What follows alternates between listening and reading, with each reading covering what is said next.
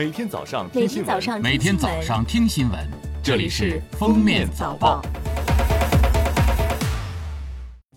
各位听友，早上好！今天是二零二零年十月二号，星期五，欢迎大家收听今天的封面早报。首先来听时政要闻。十月一号上午，驻守祖国东方之珠的中国人民解放军驻香港部队隆重举行升国旗仪式，热烈庆祝国庆佳节，激励官兵强军报国、砥砺奋进，坚决履行好党和人民赋予的神圣职责。十月一号，国家航天局发布我国首次火星探测任务“天问一号”探测器飞行图像，图上的五星红旗光彩夺目，呈现出鲜艳的中国红。这是我国天问一号探测器首次升空自拍，以此向祖国报告平安，表达生日祝福。十月一号，据北京市体育局官方消息，自即日起，北京市体育健身场所开放和举办体育赛事活动工作，将在做好疫情防控措施的前提下，开放限流要求由百分之五十调整为百分之七十五。体育赛事活动举办规模由五百人以下规模调整为一千人以下规模。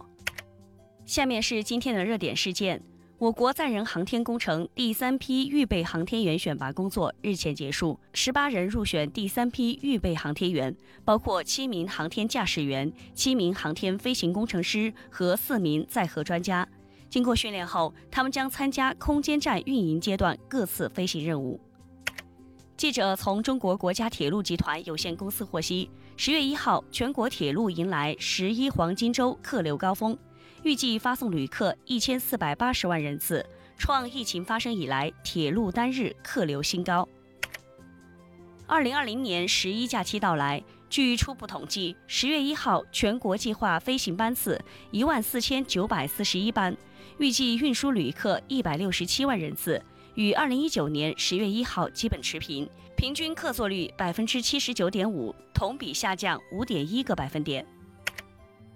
最后来听国际要闻，当地时间九月三十号，塞尔维亚总统武契奇等政府官员做客中国驻塞尔维亚大使馆，祝贺中华人民共和国成立七十一周年，并送上中秋祝福。武契奇说：“塞尔维亚为拥有同中国的友谊感到骄傲。”无论面临怎样的压力，塞尔维亚与中国的友谊都是毋需质疑的。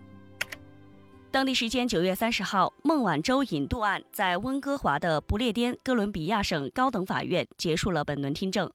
主审法官霍尔姆斯没有就双方的主张作出裁决。按照法庭的排期，双方还将进行几轮法庭辩论，预计二零二一年二月将裁决加美双方司法部门是否滥用司法程序。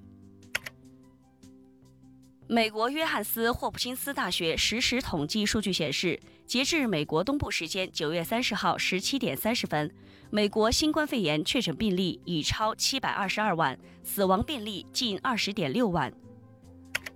俄罗斯直接投资基金三十号发布声明说，俄罗斯直接投资基金和埃及一家医药巨头达成协议，将向埃及供应两千五百万剂卫星 V 新冠疫苗，有望覆盖埃及四分之一人口。感谢收听今天的封面早报，明天再见。本节目由喜马拉雅和封面新闻联合播出。